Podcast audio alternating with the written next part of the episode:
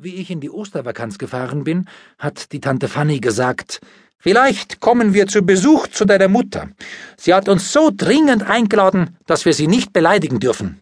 Und Onkel Peppi sagte, er weiß es nicht, ob es geht, weil er so viel Arbeit hat, aber er sieht es ein, dass er den Besuch nicht mehr hinausschieben darf. Ich fragte ihn, ob er nicht lieber im Sommer kommen will, jetzt ist es noch so kalt, und man weiß nicht, ob es nicht auf einmal schneit. Aber die Tante sagte, Nein, deine Mutter muss bös werden. Wir haben es schon so oft versprochen. Ich weiß aber schon, warum Sie kommen wollen. Weil wir auf Ostern das Geräucherte haben und Eier und Kaffeekuchen. Und Onkel Peppi isst so furchtbar viel. Daheim darf er nicht so, weil Tante Fanny gleich sagt, ob er nicht an sein Kind denkt.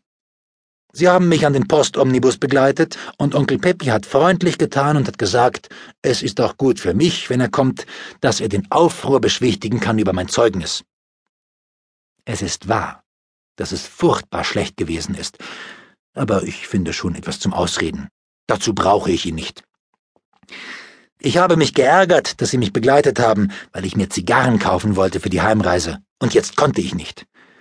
Der Fritz war aber im Omnibus und hat zu mir gesagt, dass er genug hat, und wenn es nicht reicht, können wir im Bahnhof in Mühldorf noch Zigarren kaufen. Im Omnibus haben wir nicht rauchen dürfen, weil der Oberamtsrichter Zirn